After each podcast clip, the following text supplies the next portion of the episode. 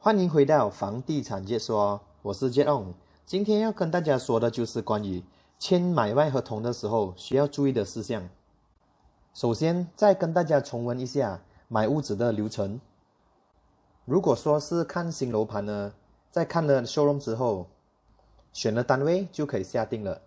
而定金的数额呢，就是根据那个楼盘。下了定金之后，通常我们会签的就是所谓的 booking form，还有 package form。Booking form 呢，就是指那个楼盘的基本资料，比如说它的单位号码、哪一个楼层，然后它的价钱、它的大小，还有就是有多少个停车位，这些都会写在 booking form 那边。而 package form 指的就是配套，比如说有送什么家私啊、电器啊，有多少八千的回扣，然后律师费啊有没有包啊？等等的都会写在 package form 那边，然后通常我们会签的有一个是叫做 PTPA，就是所谓的 Data Protection Act，意思就是说，在这个买卖屋子的程序里面，可能会需要用到你的 personal data，你的个人资料等等的，所以我们允许发展商使用我们的个人资料。签了这些表格以后，如果是现金买家 cash buyer 的话，下一步呢就是签买卖合同。而如果是跟银行借贷款的话，下一步呢就是去申请银行贷款。当银行贷款批下来之后，首先要签的就是所谓的 Letter Offer（LO），而这个呢是银行负责的，就是 banker 会给买家去签的。然后接下来呢要签的就是买卖合同，还有银行贷款方面的合同，我们所谓的 Loan Agreement。而这些 Agreement 呢，则是由律师来负责的。因为刚才所说到的 L.O 是由 Banker 来负责的。稍后呢，我会跟大家一一解释到底 loan agreement 到底有哪些种类，还有哪一些事项是需要注意的。因为毕竟那个 loan agreement 是太厚了，所以我会先把那些重点讲出来。所以当律师给买家签完这些所有的 document 之后，律师呢就会把这些 document 拿去关税局 LHDN（Lembaga Hasil Dam Negeri） 拿去那边做 stamping。哦，我忘了告诉大家，在买家签了之后，律师会先把文件交给屋主或者是发展商，给他们先签。他们签完之后才算是完成了，才会拿去关税局那边做 stamping。stamping 之后呢，就可以说是大功告成了，就是三菱这一边。那么已经 stamping 过后，下一步是什么呢？下一步呢，就是银行，如果是贷款的话，银行那边。就要等大概三个月，如果是 freehold property 的话，如果是 leasehold 话，可能是要一个六到九个月时间。如果所有东西都 OK 了之后，他们银行就会出钱给屋主，或者是发展商，就看是新的还是二手。这个程序我们叫做 disbursement，也就是说银行 disburse 钱给发展商或者是 owner。如果是二手楼盘的话，当之前的屋主已经收到了钱之后，那么就可以负责去把锁匙交给新的买家了，而这些移交锁匙的程序呢，是 lawyer，就是律师那边会负责的。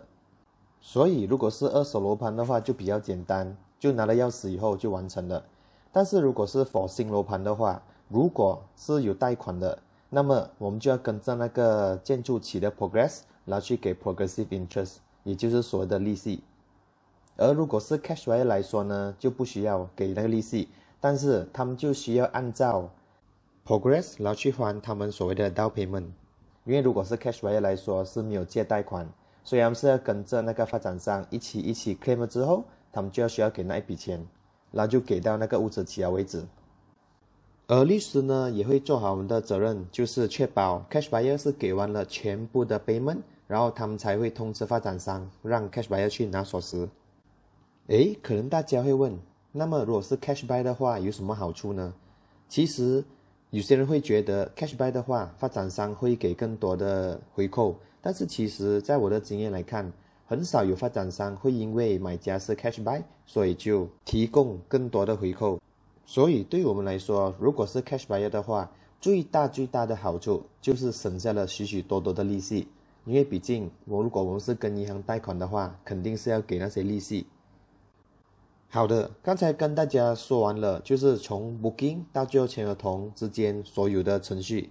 所以接下来呢，要跟大家说说的就是，在这个整个程序之中呢，会牵涉到有什么东西是要给的。简单来说，就是会有什么费用是需要给的。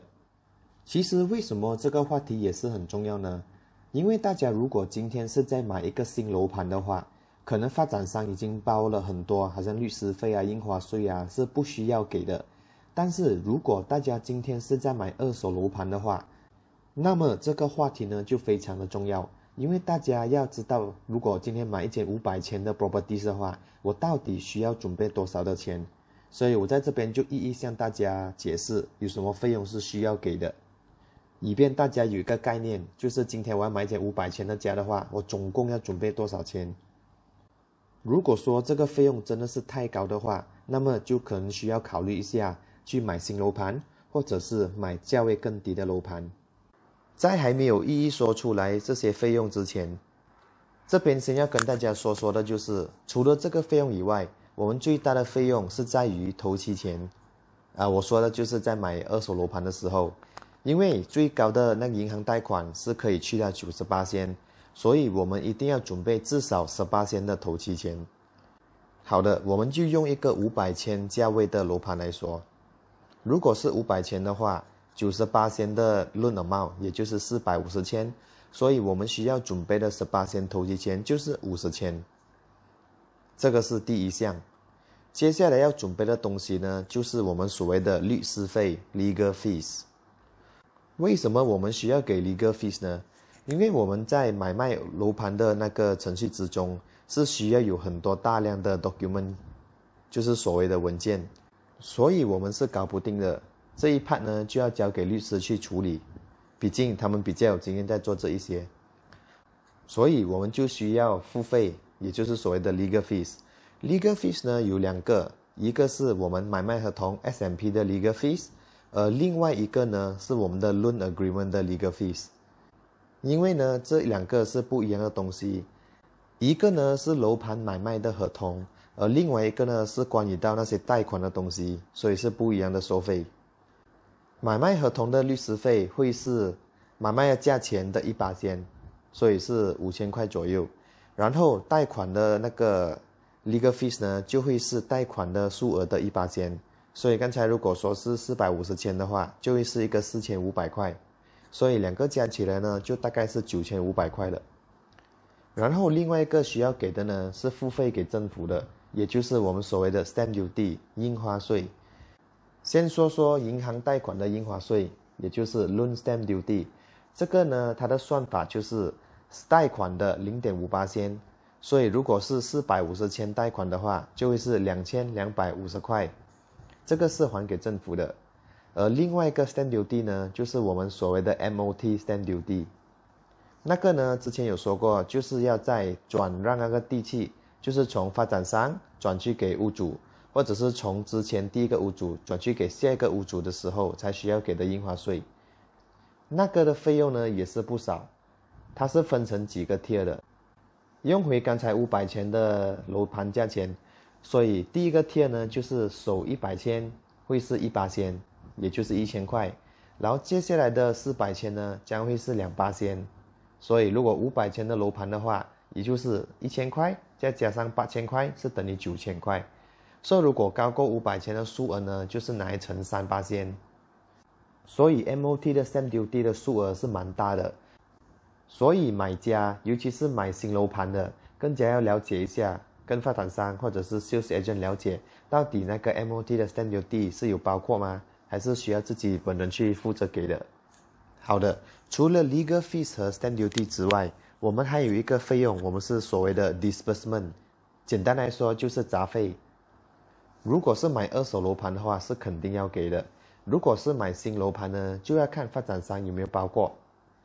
这个杂费呢，可能就是一些所谓的 printing fees 啊、transportation fees 啊，一些比较小小的费用。通常杂费会是在千多到两千块左右。还有另外一个，如果大家是买二手楼盘的话，那么是需要给一个叫做 valuation fees 的。因为银行会派出 valuer 去看查看这个屋子，还有查看它的 value 等等的，这个我过后会再详细告诉大家。啊，所以如果是买二手呢，也需要给这个 valuation fees，它是跟着那个楼盘的大小来确认是多少钱的。之前我的家是公寓，然后整千一方尺，那个呢，它费用大概是千多块，然后我手上一间排屋呢，因为房那个 view up 比较大，大概两千多，所以它的那个 valuation fees 呢就比较高，是两千多块。所以以上告诉大家的都是种种在签买卖合同的时候是需要缴付的费用。所以听起来好像是需要准备很多现金，对吗？这边给大家一个小提示，有时候呢，有些银行是可以接受把那个 loan stamp duty 呀，还是 disbursement 杂费，可以把它放进 loan amount 里面，所以就不需要给现金。这个还是 subject to 那个 bank 能不能够做得到，因为不是每个 bank 都可以做得到的。如果是成功放了进论的话，就可以省下给一笔的现金。这里有一个小补充。刚才我们所说到的 MOT，也就是 Memorandum of Transfer 的 Stamp Duty，也就是它的印花税。根据马来西亚 Budget 二零二一年，它上面有说到，就是如果我们是第一次买家，然后 SPA Price 价格是 under 五百千的话，那么这个 MOT 呢就会全免，就是不需要给。但是如果只要价格是超过五百千，就算是超过一块钱都好，那么那个 MOT 就需要支付了。而条件就是呢，买卖合同的日期要是在二零二一年至二零二六年这五年期间。好的，接下来我们首先要说的就是买卖合同，也就是所谓的 SMP（Sales and Purchase Agreement） 或者是 SPA，有些人称为。要怎样辨认 SPA 呢？它其实在地面它会写着 Sales and Purchase Agreement，然后它会写的就是它日期是几时，然后下面会写 Between 谁和谁。所以呢，between 呢下面写的就是屋主或者是发展商，然后 and 下面写的就是 purchaser 买家本身。然后呢，通常 SPA 那边都会写着 lawyer firm 的名字，然后还有联络号码或者是他的地址。如果双方都是用同一个 lawyer firm 的话，那么就只有一个。但是有些情况呢，就是买家和卖家用的 lawyer firm 会不一样，那么在下面呢就会写着两个不同的 lawyer firm 的资料。所以，in future 如果有遇到什么事情需要 refer 回 lawyer 分的话，就可以看 SPA 上面写的资料。然后翻开第二面呢，通常我们会看到右上角就是会有一个 stamping，就是一个青色的印，就代表这个是已经拿过去那个 LHDN 关税局那边 stamping 了。上面也会有一个日期，写的就是 stamping 的日期。由于 SPA 实在太厚了，所以我就先讲一些重点，就是需要注意的地方。首先，我们先说说在 SPA 里面出现的字眼，它里面写的 vendor 就是 owner side，然后 purchaser 就是买家，这两个字眼很重要。我现在手上拿的一份就是一个 condominium 的 SPA，是一个 sub sales，就是二手楼盘，所以它里面也是有写的，就是 delivery of vacant possession。vacant possession 呢，就是 key handover 的意思，就是移交锁匙。有时候我们会用的 short form 就是叫 VP。由于 SPA 里面用的都是专业字眼的关系，所以这边就向大家解释一下这些常听到的字眼。而我手上这份 SPA 里面有写到，就是在 purchaser 已经 settle 完全部 balance purchase price 的五天时间里面，屋主一定要把锁匙交给 purchasers，要不然的话就会有一个十八仙 annum 的 charges。意思就是说呢，如果持租一年，那么就需要赔一个十八仙 of purchase price 的赔偿。就是说五百千的话，就需要赔个五十千，而如果吃了一个月的话呢，就拿来除，比如说一月有三十一天，然后就这个十八千拿来除三百六十五天，再乘一个三十一天，就是屋主要赔偿给买家的，所以大家注意这点，就是不能够吃交锁匙。现在我们说的这个是二手楼盘，所以是没有 warranty 的。如果是新楼盘的话，通常 S M P 里面都会写到，就是会有二十四个月的 D L P。也就是 defect liability period，简单来说就是一个 warranty，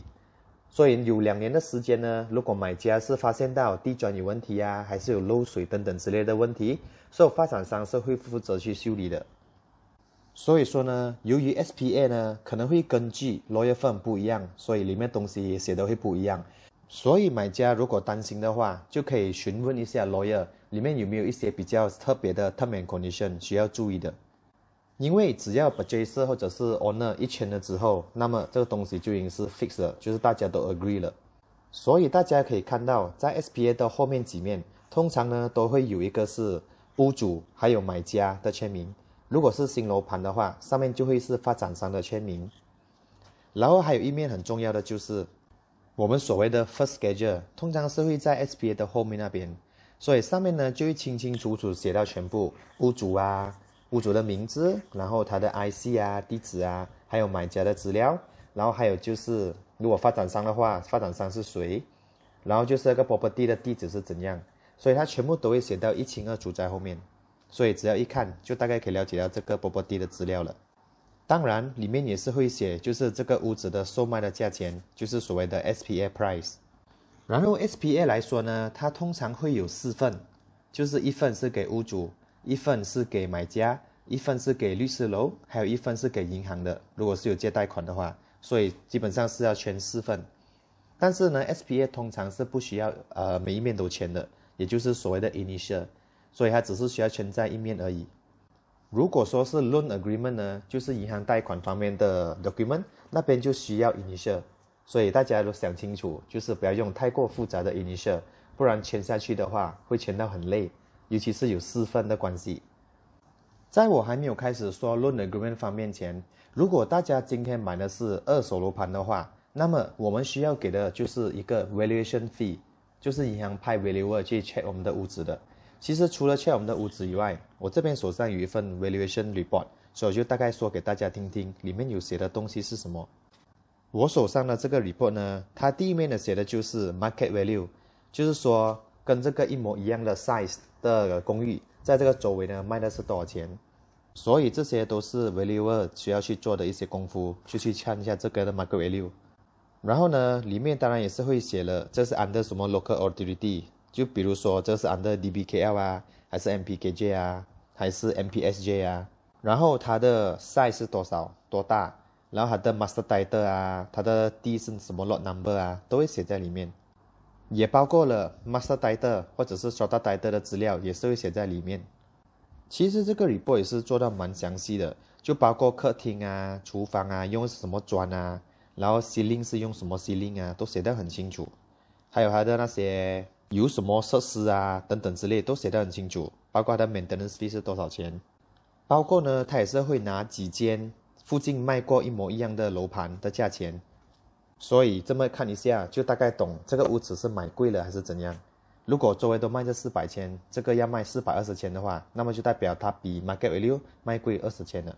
好的，接下来要说到呢，就是关于到 loan agreement。其实论 agreement 呢就不只是一份而已，它是有分几种不同的 agreement。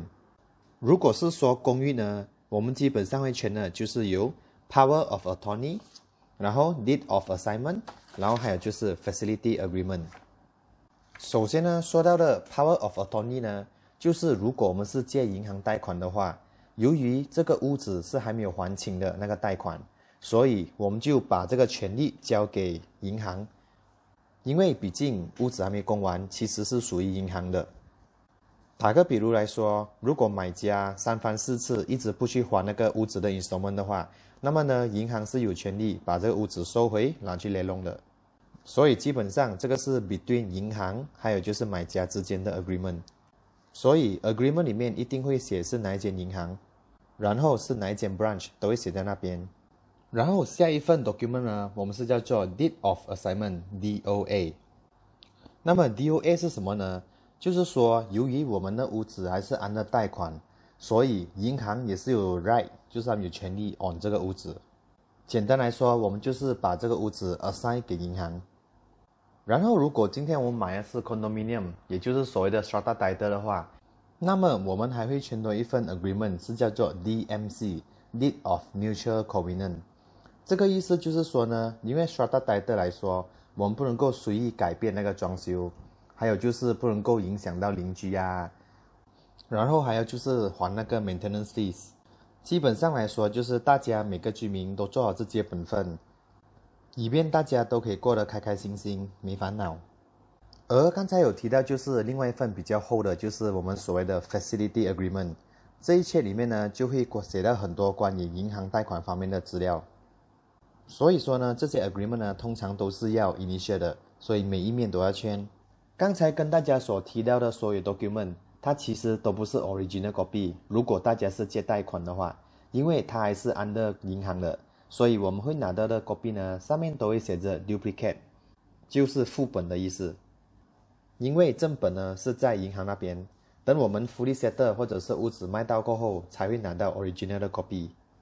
除非我们是 cash buy，就是现金买的话，那么我们拿到的 copy 呢就直接是正本的。因为毕竟已经是用真金白银买下来了，屋子完全就是属于我们的。大家也可能会想过，诶，如果那个屋子的 SPA 是放两个名字，但是 loan 那边只是用一个名字，那么 agreement 来说是到底是谁需要去签呢？啊，这个情况呢，我们是所谓的 third party loan，也就是说 SPA 的名字不完全是跟那个 loan 的名字一样，因为我们刚才所说是 SPA 有两个名字。论只是一个名字，就所谓的 third party loan。这种情况呢，SPA 当然是要两个人都去签，因为屋子名字是有两个人。然后银行贷款方面呢，facility agreement 就只是那个借论的人去签而已。然后有些其他的 agreement，好像 deed of assignment 啊等等之类的，就需要两个人签。所以安全起见，在签 SPA 跟 loan agreement 的时候，最好是所有的买家都到场。而律师会帮忙分配的，就是谁要签哪一份。通常律师在给顾客签了 agreement 之后，他都会一面一面去 check 到底有没有签 initial 了，要不然的话又再安排下一次见面来补签。然后在某一种情况之下，就是会有 guarantor。guarantor 的意思呢，就是屋子不是属于他的，他只是说，因为有些某种情况之下，银行可能是觉得，诶，这个人的论不太过 solid。所以他需要多一个人来做给人多，来确保如果真的 in future 这个本角色没有去还那个 installment 的话，那么银行就会去找那个给人多。所以如果是给人多的话，他本身也是会有一份给人多的文件是需要去签的。所以 make sure 在 agreement 的时候也带上给人多。其实给人多跟 joy applicant 有什么差别呢？joy applicant 来说就是 joy loan。就是因为每个人他同一个时间是可以跟银行借两个九十八千的 loan，如果这两个还没有还清，还没有卖掉的话，那么他再借多一间的话，就是借七十八千而已。所以如果是说 joint applicant 就两个人 A 跟 B，他们两个人都用掉自己的第一个国大，所以他们下一间屋子呢还是可以联名借到九十八千，但是再买多一间呢就只可以借到七十八千了。所以这边两个人联名的话，只可以买到两间屋子。但是如果那个一个人的论可以过的话，建议只是 S M P 放两个名字，然后论只需要用一个人就好了，这样就只可以用掉一个国大。所以如果这样子用下去的话，两个类似讲两夫妻的话，是可以买到四间屋子在九十八线的。所以通常如果是论那边是可以过的话，通常我们都不建议去联名。如果是要公平分配的话，那么在 S M P 买卖合同放两个名字就 OK 了。当然，这个也是 up to case to case basis，因为有些人呢可能就有特殊的原因，可能就是说两兄弟买间家来投资，那么他们想要那个论方面都有两个人啊，那样的话就没关系，可以两个人去借论。意思说，可能两个人都想负上论的责任，所以两个就联名。我曾经也是看过一个案例，就是。四个兄弟姐妹联名，还有 Joy Lun 一起去买一间家，因为什么呢？因为他们其实是买来投资的，所以他们其实一个人都可以买一间的。但是他们由于四个人 share 一间屋子，所以 S M P 有四个名字，loan 那边也是有四个名字。其实这一切都没有对与错，是看自己哪一个安排对自己是最好的。如果还是有什么疑问的话，可以咨询一下 lawyer。因为 lawyer 他们比较有经验，像我刚才所说那个案例，如果说这间屋子要卖的话，因为是有四个名字的关系，所以如果只是一个人要卖是不成立的，是不能够卖的，需要是超过一半的人以上赞成要卖的话才可以卖。还有另外一个 case study 就是说，现在由于两兄弟要合钱联名去买一间屋子，因为一个人的论是不能够过的。所以他们现在是两个人联名，所以 agreement 也是有两个名字。但是如果 in future 可能他们的薪水已经增加了，所以一个人也可以负担得起的话，那么到底可不可以把那个论改去一个人呢？其实是可以的，只是说呢，由于那个论已经改变了，要从两个人变成一个人，所以那个论是重新需要去审议过的。然后呢，就是所有的律师费啊，等等之类的印花税啊，全部都要重新给过。所以在做这个决定之前，就是将来要变成一个人的论的话，那么就要想想下，因为毕竟那个 legal fee 还有 stand duty 呢，也是一笔费用。还有就是另外一个案例，有一对父母问过我，因为他们年龄的关系，所以他们只可以贷款到二十年，不能够去到最高的三十五年，所以那个 monthly installment 肯定是会比较高。所以为了减低那个 monthly installment。有一个方式呢，就是他们和自己的孩子联名，因为孩子只要少过三十五岁的话，他们是可以借到三十五年的贷款，而这样呢，就可以把那个 money installment 大大的减低了。但是他们又不想把孩子的名字放在 SPA 里面，其实这个也是可以的，就是刚才我们所说的 third party loan，就是说呢，爸爸妈妈跟孩子联名，但是呢，那个贷款就是说孩子也在里面。但是那个屋子 SPA 的名字不要放孩子也是可以的，就是所谓的德巴地论。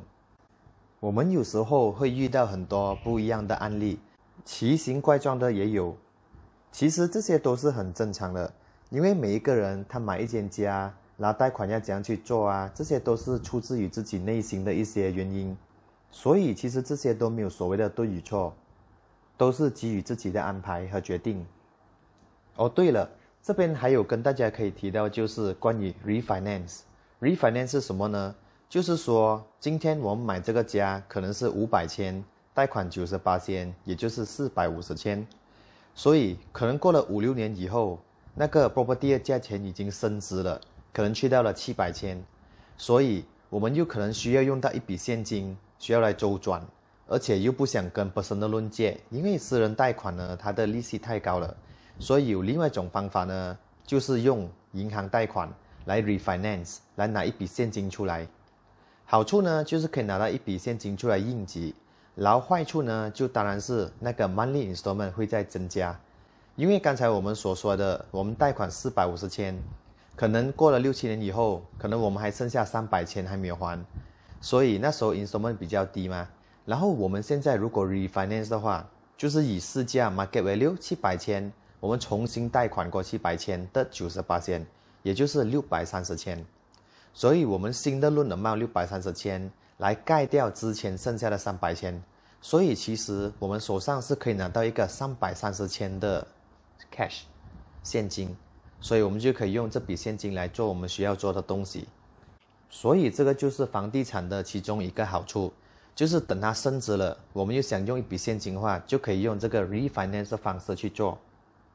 所以不是我老王卖瓜自卖自夸，其实是因为买房地产呢，一呢就是可以买来自住，有自己属于自己一个小天地。因为如果我们今天是租房子的话，我们大概都不会去装修吧，因为装修了的话也不是我们自己的家。而且如果是我们自己的家的话，我们当有一个心思去装潢，去把它弄得漂漂亮亮，让自己开心。然后除了自住以外，当然这不会是我们的最后一间家。我们在将来可能还会再 upgrade 更好的家，所以随着时间的增长，房地产的价格慢慢的增加，所以可能在十年以后，那个价钱已经去到了一个不错的价钱。当我们卖的时候，就可以拿到一笔现金。除此之外，如果买了房地产，也会克制我们不要乱乱花钱，因为毕竟我们买了之后就会有一个新的孔明们了。其实孔明们因人而异。有一些人呢，就会觉得有孔明们是好事，因为才会有动力去赚更多的钱。而有些人呢，就很害怕去 commit，所以一直担心啊，不敢买家啦，一直想等到房地产跌价了才去买。其实房地产不是不会跌价，只是说跌价呢，通常是在那个屋主在急迫这样卖出去的时候，他才会把那个价钱调低点，以便比较容易、比较快卖出去。因为如果一个人不急着把家卖出去的话，慢慢放的话，其实可以卖到更好的价钱。所以，如果自己的贷款、自己的条件允许的话，买房地产也算是一个不错的决定。毕竟，房地产是一个可以摸得到、可以看得到的东西，并不是一个虚拟的产业。好的，今天呢就先说到这里，继续留守房地产界说。我是 J On，下一期见。